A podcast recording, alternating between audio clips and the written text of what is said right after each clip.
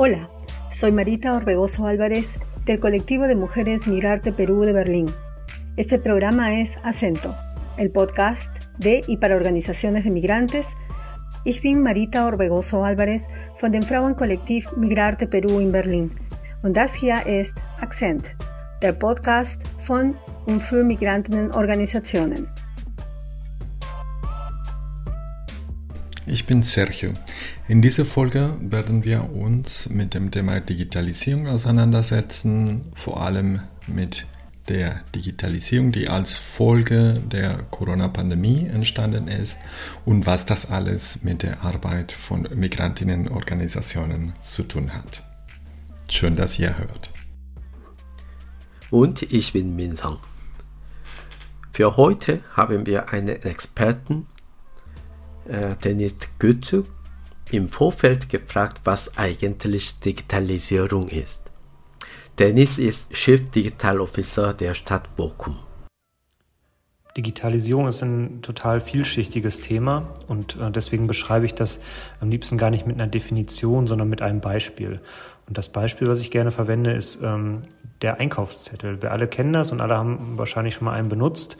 Ähm, man kann einen Einkaufszettel natürlich ganz einfach digitalisieren, indem man statt eines Zettels mit, äh, mit einem Stift darauf zu schreiben, diesen Einkaufszettel zum Beispiel in sein Handy eintippt. Somit hat man seinen Einkaufszettel digitalisiert.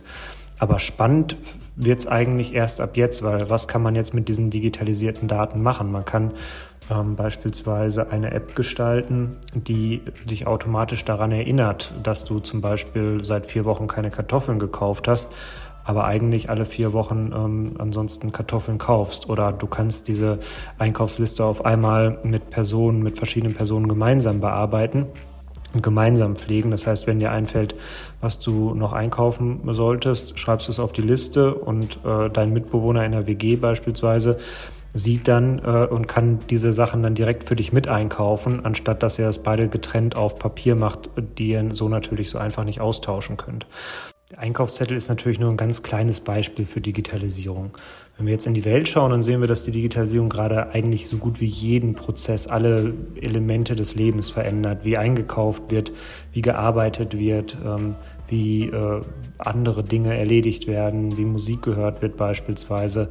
Ähm, all da hat Digitalisierung starke Veränderungen herbeigeführt und diese Veränderungen betreffen natürlich auch ganz klar Migranten-Selbstorganisationen, die ja in sich in einer Gesellschaft bewegen, die immer digitaler wird. Das heißt, die Dienstleistungen, die diese Organisationen anbieten, müssen eigentlich darauf abgeklopft werden, ob sie digital angeboten werden können, weil die Bürgerinnen und Bürger, insbesondere die jüngeren Bürgerinnen und Bürger, natürlich diese Dienstleistungen immer stärker digital in Anspruch nehmen wollen, weil das das ist, wie Sie Dienstleistungen in Anspruch nehmen. Beispielsweise, ähm, wenn Sie einkaufen, dann kaufen Sie im Internet ein und, und vielleicht nicht unbedingt vor Ort. Das heißt, ähm, müssen sich, muss sich jede Organisation fragen, jedes Unternehmen fragen, ähm, erreiche ich meine Zielgruppen eigentlich noch in, einmal, in einer immer digitaleren Welt? Das ist die eine Ebene. Die andere Ebene ist natürlich auch die Frage, wie arbeiten eigentlich meine Mitarbeiterinnen und Mitarbeiter oder unsere Ehrenamtlichen? Und wie kann ich denen die Arbeit einfacher machen, dass sie sich darauf konzentrieren können, worum es bei, bei der Organisation geht, nämlich Menschen zu helfen, Menschen zu unterstützen. Äh, und ähm, da, gerade da kann Digitalisierung auch sehr stark helfen, Kommunikation zu verbessern, ähm, Aufgaben, die lästig sind, äh, zum Beispiel das Abtippen von, ähm, von Dokumenten äh, direkt äh, so zu organisieren, dass die Daten ähm, in ein System fließen. Und da hat man dann ähm, teilweise auch komplexe Fragen ähm, bei der Frage der Digitalisierung, aber man schafft eben auch einen großen Mehrwert in der Organisation, ähm, sowohl für die Kundinnen und Kunden oder diejenigen, die die Dienstleistungen und ähm, Angebote in Anspruch nehmen, als auch für die eigenen Mitarbeiter und Ehrenamtlichen. Und deswegen bin ich der festen Überzeugung, dass sich eigentlich jeder Verein, jede Organisation, jedes Unternehmen intensiv damit auseinandersetzen muss, wie Digitalisierung gelingen kann ähm, und wie Digitalisierung einen Mehrwert erschaffen kann, damit man eben nicht ähm, von der äh, Entwicklung der Gesellschaft abgekoppelt wird als Organisation. Wie Dennis Kütschuk sehr anschaulich gesagt hat, ist Digitalisierung eine der größte Herausforderungen der Gegenwart und das hat auch mit der sozialen Arbeit zu tun und das hat auch mit der Arbeit von Migrantinnenorganisationen zu tun. Und genau zu diesem Thema wollten wir uns heute vertieft mit zwei Gästinnen unterhalten, mit Mika Kayama und Ceylan Ünlü. Und vielleicht stellt ihr euch selbst vor, damit äh, die Personen, die uns zuhören, eure Stimmen auseinanderhalten können. Und nochmal vielen Dank, dass ihr hier seid und ich bin gespannt. Ja, kann ich gerne machen. Ne? Ich heiße Ceylan Ünlü. Ich arbeite beim Multikulturellen Forum in Düsseldorf. Wir haben ja mehrere Standorte. Ich selber arbeite in Düsseldorf und zwar schon sehr lange. Ähm, ich habe dort angefangen als Dozentin für Deutsch als Fremdsprache, habe gut zehn Jahre unterrichtet, äh, Deutsch für neu zugewanderte ähm, mittlerweile in den letzten drei, vier, fünf Jahren bin ich irgendwie in die Koordination der Integrationskurse gerutscht und ähm, unterrichte jetzt viel weniger. Dafür muss ich äh, noch mehr äh, planen, umsetzen. Äh, ich bin Prüferin für verschiedene Niveaustufen, also nehme auch die A1, A2, B1 DTZ-Prüfungen ab. Ja, ich bin Mika Kayama. Ich bin äh, vom Landesnetzwerk Migrantenorganisation Sachsen-Anhalt. Die Geschäftsstelle äh, ist in Halle, Saale in Sachsen-Anhalt. Äh, ähm, ich bin äh, ja seit der Netzwerkgründung vom LAMSA 2008 äh, schon dabei gewesen. Allerdings damals habe ich ähm, ja also Rahmenprogramm im künstlerischen Bereich dann übernommen und äh, stand somit irgendwie zufällig auf der teilnehmenden Liste und seitdem bin ich mit dem Lamsa irgendwie äh, verbunden. Mittlerweile äh, hat dieses Netzwerk, seit 2014 war das, ein Verein gegründet und ich bin äh, hier äh, stellvertretende Geschäftsführerin.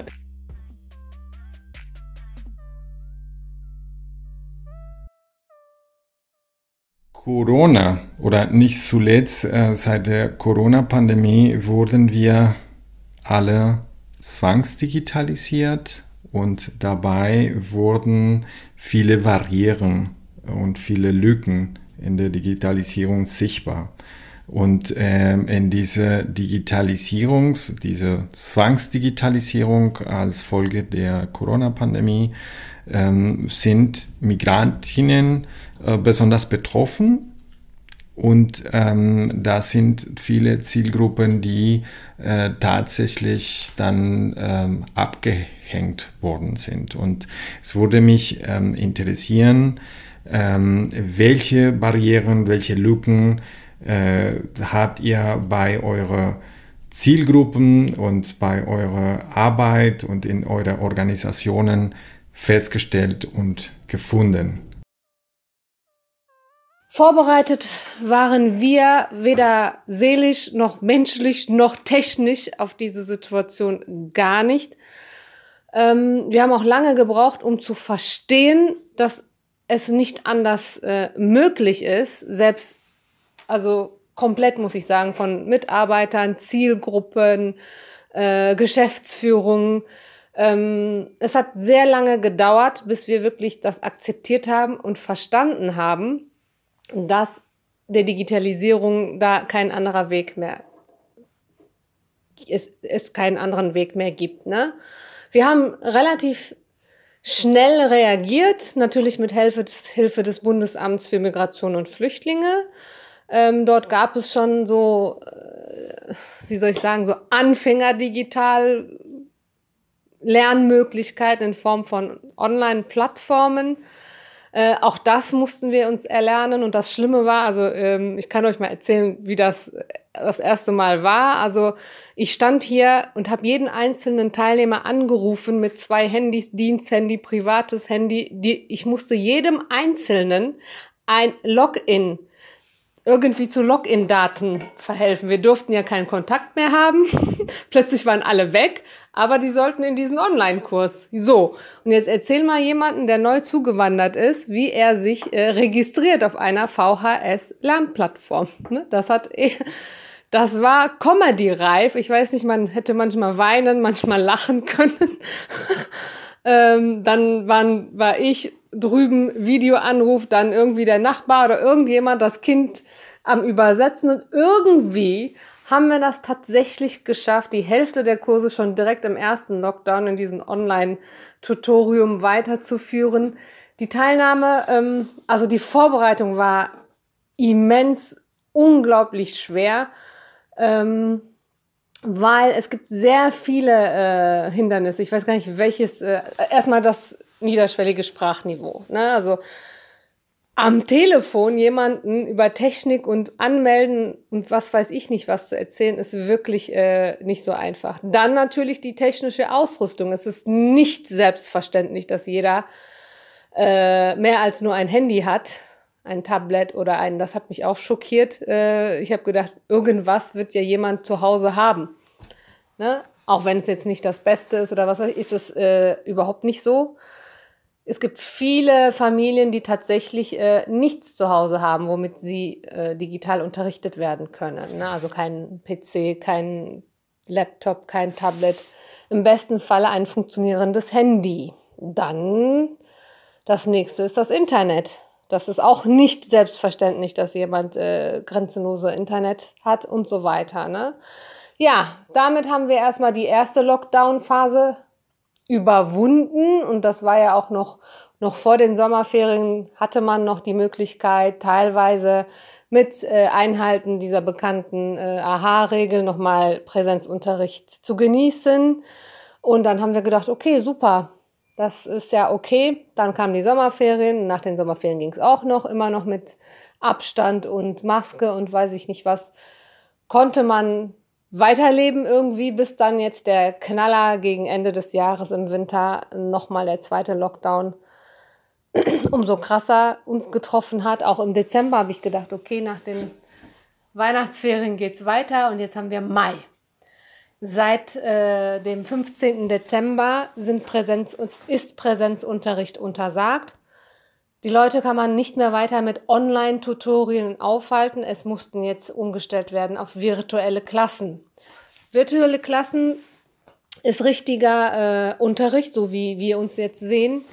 Gibt es spezielle Softwares, die dafür, äh, Zoom geht auch, aber es gibt auch andere entwickelte, die dann mehr mit dem Bundesamt äh, Zulagen übereinstimmen, weil es gibt tausend Sachen, die beachtet werden müssen, Einwahlprotokolle, Screenshots und, und, und. Ähm, dann haben wir uns damit angefreundet. Wir haben uns schulen lassen, unsere Dozenten schulen lassen. Wir arbeiteten mit einem Programm, das nennt sich Sekonos. Ähm, auch das Personal musste geschult werden. Auch das ist nicht selbstverständlich, dass jeder mit der Technik umgehen kann, der, dass jeder Dozent digital unterrichten kann. Also ähm, das ist eine andere Welt, ne? Das ist wirklich eine andere Welt. Das war auch ein, eine riesige Hürde. Manchen liegt es, manchen liegt es weniger. Ähm, ja, da musste diesmal nochmal abgefragt werden, wer hat ein Handy, wer hat ein Internet, weil über Handy kannst du auch, darf man gar nicht ewig unterrichten, weil das natürlich äh, pädagogisch absolut äh, nicht sinnvoll ist. Die müssen irgendwie Geräte zur Verfügung gestellt bekommen. So, dann musst du als Träger dann irgendwie zusehen, dass du auch äh, genügend Laptops oder Tablets zur Verfügung stellst. Also Abfrage, Technik, Abfrage, Internet, Abfrage, ähm, Möglichkeiten und so weiter. Ne? Das alles ist im Vorfeld vorzubereiten. Dann hat man natürlich die Panik, ne? Digital, das können wir nicht, das verstehen wir nicht, das ist zu schwer. Also hast du diese Überzeugungsarbeit zu leisten. Wir probieren es erstmal. Es ist auch für uns neu. Aber wir können nicht noch länger zu Hause rumsitzen und nichts machen. Das Leben muss irgendwie weitergehen. Ne? Ja, so haben wir nach und nach und nach tatsächlich jetzt auch virtuelle Klassen angeboten. Ähm, es hat viel an Kraft gekostet, muss ich wirklich sagen. Das ganze Team, ich natürlich insbesondere auf die Leute einzureden, auf die Meckerer, ne, erstmal probieren und dann, wenn es euch nicht gefällt, dann kannst du das immer noch sein lassen und so weiter und so fort, ne. Aber ich kann jetzt berichten, nach den ersten Wochen oder Modulen des Unterrichts, äh, es ist keiner abgesprungen. Auch die, die am größten gemeckert haben, machen weiterhin mit. Entweder ist das so, dass man sich daran gewöhnt oder man sagt, okay, so schlimm, wie ich es mir gedacht habe, ist es nicht. Natürlich muss ich dazu sagen, der Einsatz der Dozentinnen, die da drin sind, ist auch wahnsinnig. Die bereiten tatsächlich ähm, äh, PowerPoints vor und was weiß ich nicht was, damit es trotzdem irgendwie abwechslungsreich sein kann. Die Gruppenarbeiten in den Räumen, die man teilen kann und so weiter habe ich beobachtet, das ist natürlich auch eine große Leistung. Ähm, Nichtsdestotrotz ist es natürlich nicht vergleichbar mit einem Präsenzunterricht. Das wird es auch niemals sein. Das ist jetzt nur eine, in Anführungsstrichen, Notlösung für diese schwierige Zeit. Es ist wichtig, vor allem für unsere Frauen, für unsere Migrantinnen, weil die, für die ist das äh, ein Highlight gewesen, zu uns zu kommen, zum Kurs zu kommen oder zu den Projekten zu kommen, zu den Konversationsgruppen, zu den Frühstücksgruppen einmal in der Woche. Die haben ja sonst nicht viel Möglichkeiten. Viele haben keine Möglichkeiten, irgendwie in Kontakt zu treten. Und das haben wir dann versucht, ähm, so klar, Einzelarbeit. Einzelkontakt, Vorbereitung, wie, äh, ne? Wenn es gar nicht geht, hat man sich dann doch äh, mit drei Meter Abstand und Plexiglas und Maske äh, kurz zur einen ne, getroffen, um zu zeigen, wie muss das gehen, wo musst du drücken, wo musst du dich einloggen und sowas. Ne? Aber es war möglich. Also wir haben äh, auch bei uns Familienberatung äh, für die Familie mit Migrationsgeschichte.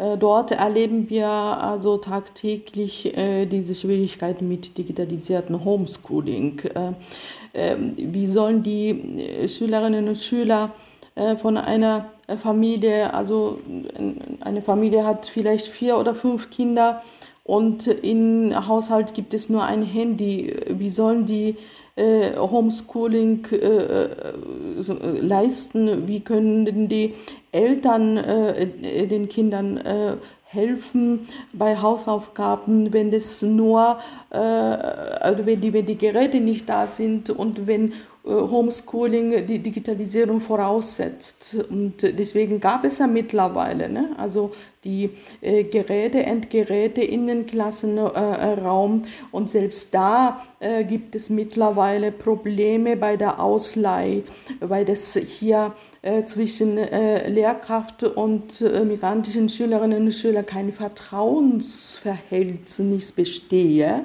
Und da wird Ausleih äh, sozusagen geweigert und äh, sowas wird tagtäglich äh, ähm, begleitet uns. Und das ist eine, und, aber nicht nur in familiären und Unterrichtskontext, sondern auch in ähm, ja, digitalisierten äh, Kommunikationsformen, auch in Social Media.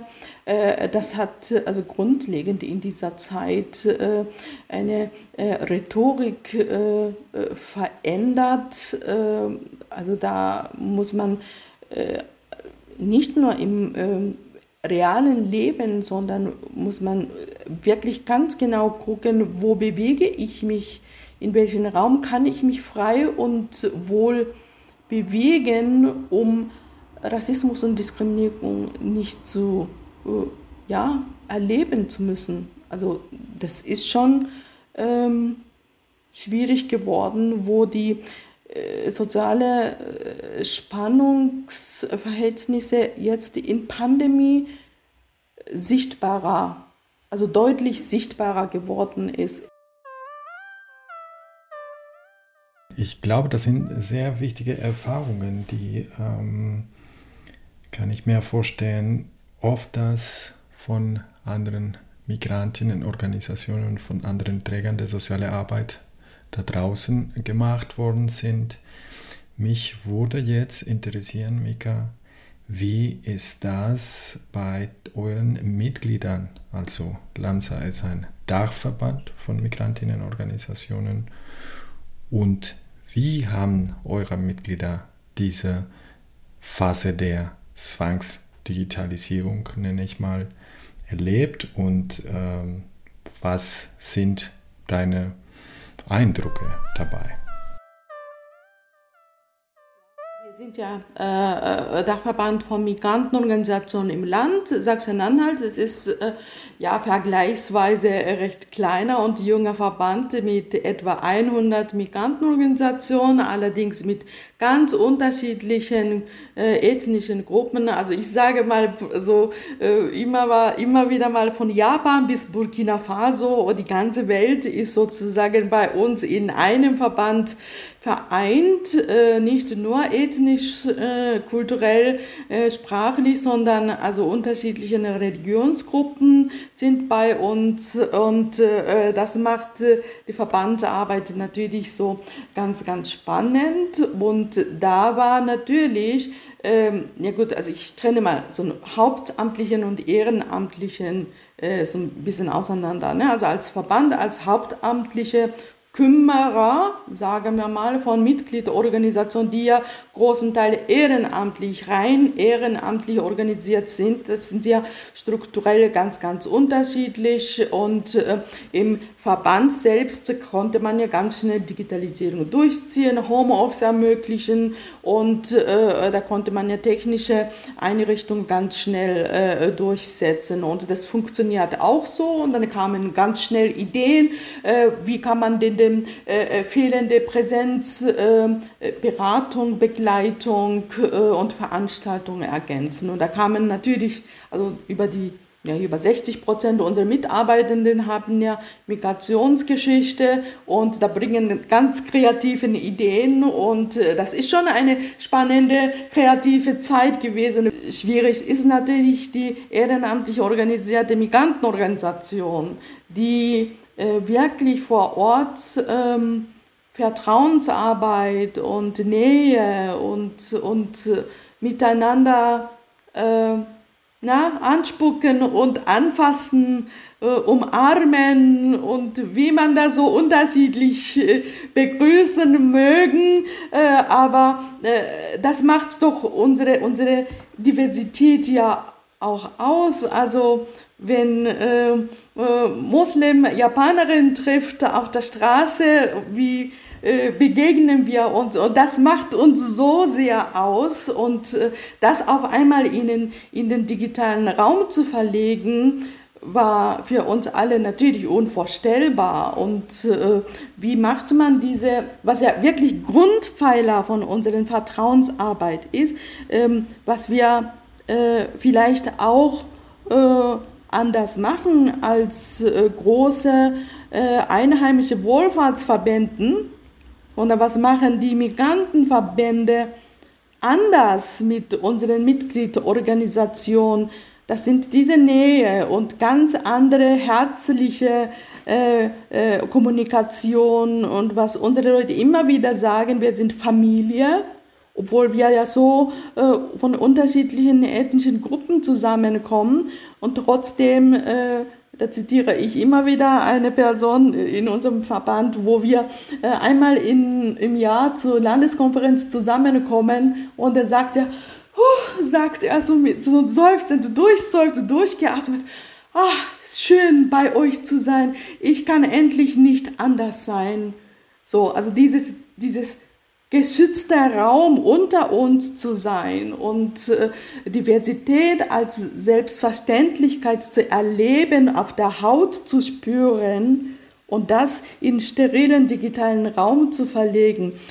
Das ist ein ganz großer Wertverlust für uns, also emotionaler Wertverlust gewesen. Wie kriegen wir das denn zusammen hin? Natürlich haben wir auch anfangs äh, äh sehr große Schwierigkeiten gehabt. Ähm, äh, wir haben digitale Veranstaltungen gemacht, Bildungsveranstaltungen, Workshops und so weiter. Sehr, sehr viele unterschiedliche Formate mit Tools an, angeboten, aber sie kamen nicht. Warten wir mal zwei, drei Monate ab und wenn ihr wieder Präsenzveranstaltungen macht, dann kommen wir wieder. So, und äh, ja, wie wir erleben mussten, äh, mussten wir schon so lange machen. Wir haben Endgeräte durch die Förderung äh, in die Mitgliedsorganisation verteilt, sodass also minimale Kommunikationskanäle sichergestellt haben. Es gibt sozusagen regional so ein bisschen digitale Räume, ne? also wo man äh, miteinander zoomen, äh, Videokonferenzen machen können äh, und mit, also kommunizieren können. Ähm, das ist aber nur ein, ja, äh, nur der Anfang. Ähm, was wir hier äh, wirklich wieder aufbauen und gewinnen müssen, ist dieses äh, vertrauensvolle, temperierte Kommunikation miteinander.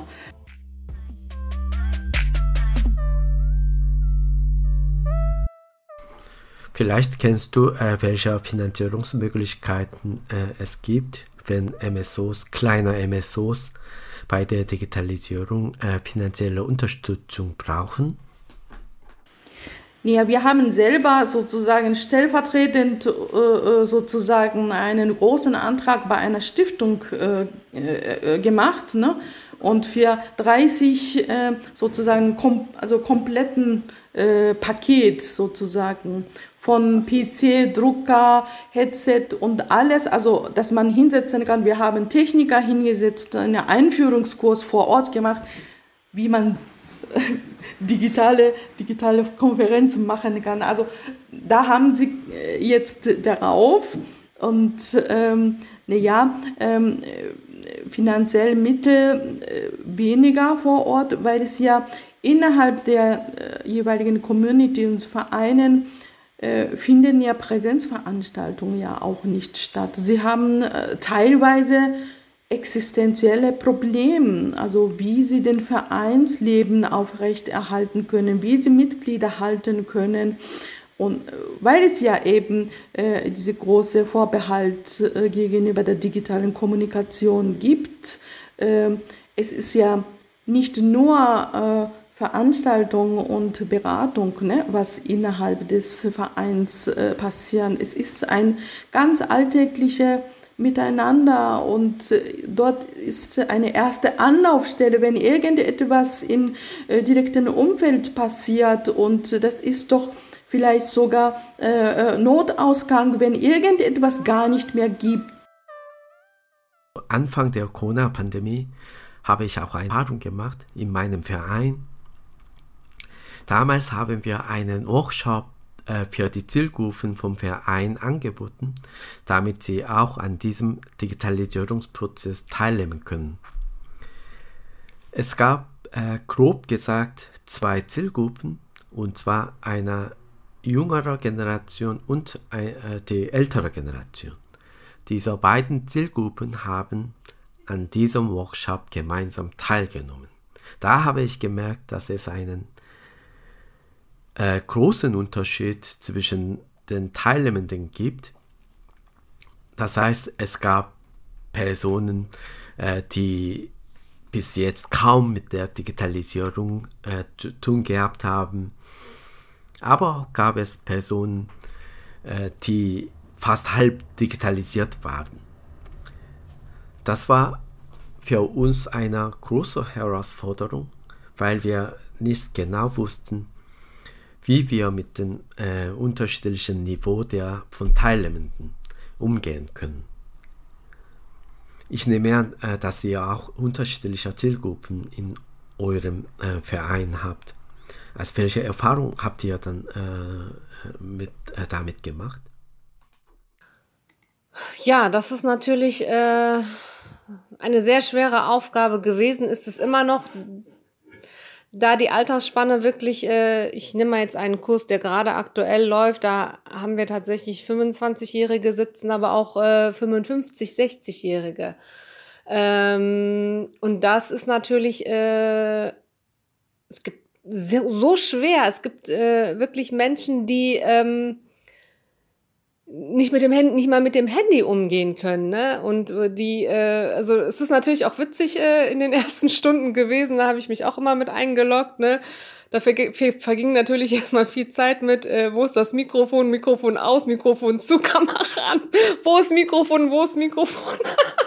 ja, und dann natürlich, ähm, aber ich muss sagen, die haben sich untereinander auch unglaublich unterstützt. Man muss ja auch sagen, diese ähm, Pandemiesituation hat auch die Menschen äh, in irgendeiner Art und Weise zusammengeschweißt vielleicht. Ne? Also die sehen sich zwar jetzt nicht persönlich, aber auch virtuell, wenn die sich sehen, helfen die sich auch untereinander ne? und unterstützen sich dann. Und wenn der andere dann es auf der Muttersprache erklären kann, dann tat er das. Ne? Und ähm, irgendwie geht es. Ja, es ist nicht einfach, aber es ist nicht unmöglich. Es irgendwie ist es so, dass man sich da doch durchschlingelt und durchmogelt. Manchmal ärgert man sich, manchmal will man heulen, manchmal lacht man sich kaputt über die Situation oder die Reaktion der Leute. Aber im Endeffekt, ich bin, äh, muss ich sagen, maßlos auch stolz auf mich selber, wenn ich das Ergebnis sehe, was da geleistet wurde, was wir geschafft haben.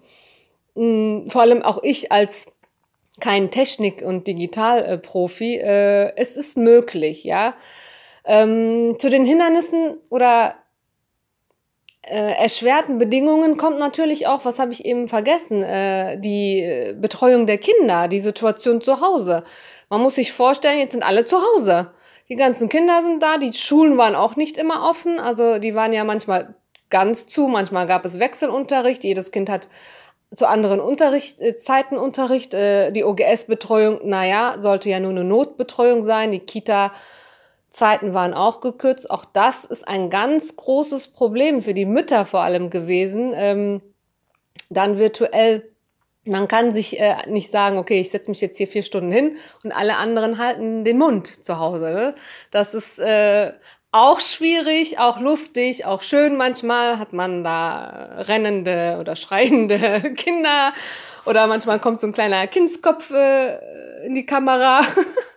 ne? Und ähm, schön und sch schwer und weiß ich nicht. Alle Gefühle sind also dabei. Ne? Was wäre das Ideale? Was wäre der Idealzustand, damit man diese Sprachkurse digital wahrnehmen kann, damit man diese, äh, damit alle von den Sprachkursen profitieren und ähm, damit alle von den Angeboten auch profitieren. Ähm, was meinst du, Jaylan, dass, äh, was wäre das Ideale? Was wäre diese ideale Welt, wenn du die malen konntest? Diese ideale digitale Welt? Ja, also wenn es eine ideale digitale Welt geben sollte überhaupt.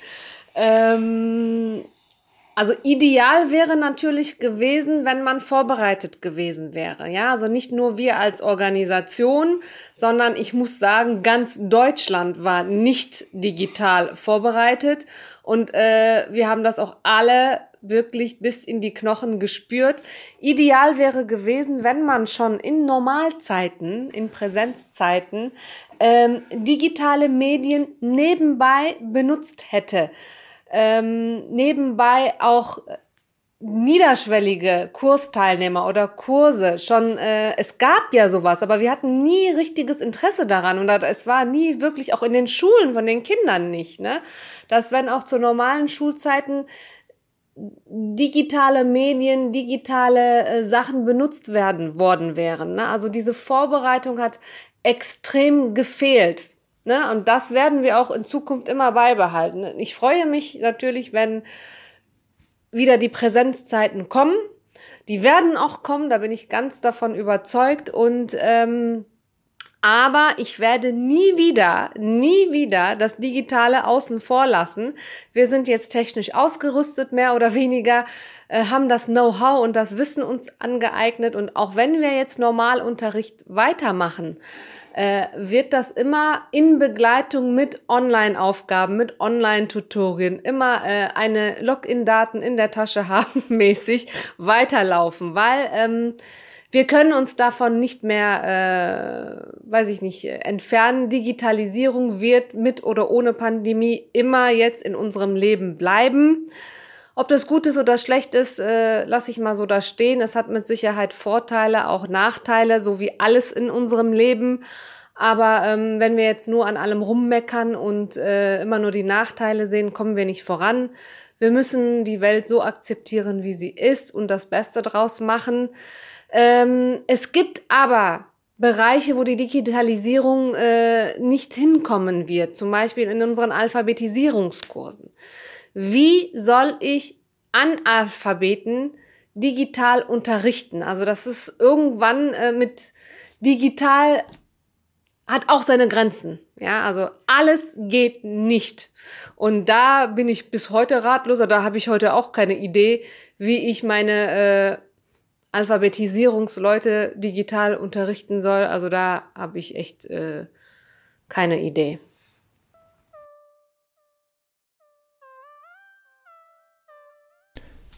Vielen Dank, Jaylan und Mika, dass ihr eure Erfahrungen mit uns geteilt habt. Und ja, zum Ende gibt es etwas, was ihr noch loswerden wollt. Ja, ähm, äh, unser zentrales Ziel ist es ja, ähm, eine Teilhabe, eine Partizipation auf Augenhöhe. Und äh, bis dahin liegt ein langer Weg noch vor uns. Und äh, da ist es gut, äh, Mitstreiterinnen wie Jaylan, Sergio und Minsung zu haben, und eure Meinungen und Erlebnisse so mitzubekommen. Das macht Mut und äh, äh, Hoffnung und äh, das hat mir auch heute sehr, sehr wohl getan. Dankeschön, dass ich teilnehmen durfte. Ich sage allen weiterhin Kopf hoch und äh, digital hin, digital her. Alles wird gut und äh, wir sollten alle das Beste draus machen.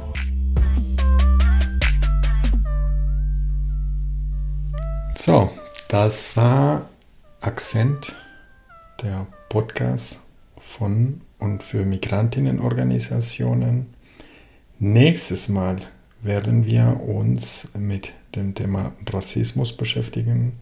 Minzung und ich werden zwei Gästinnen haben, die sich äh, mit uns darüber unterhalten werden. Also nicht vergessen zu abonnieren und bis dahin, adios.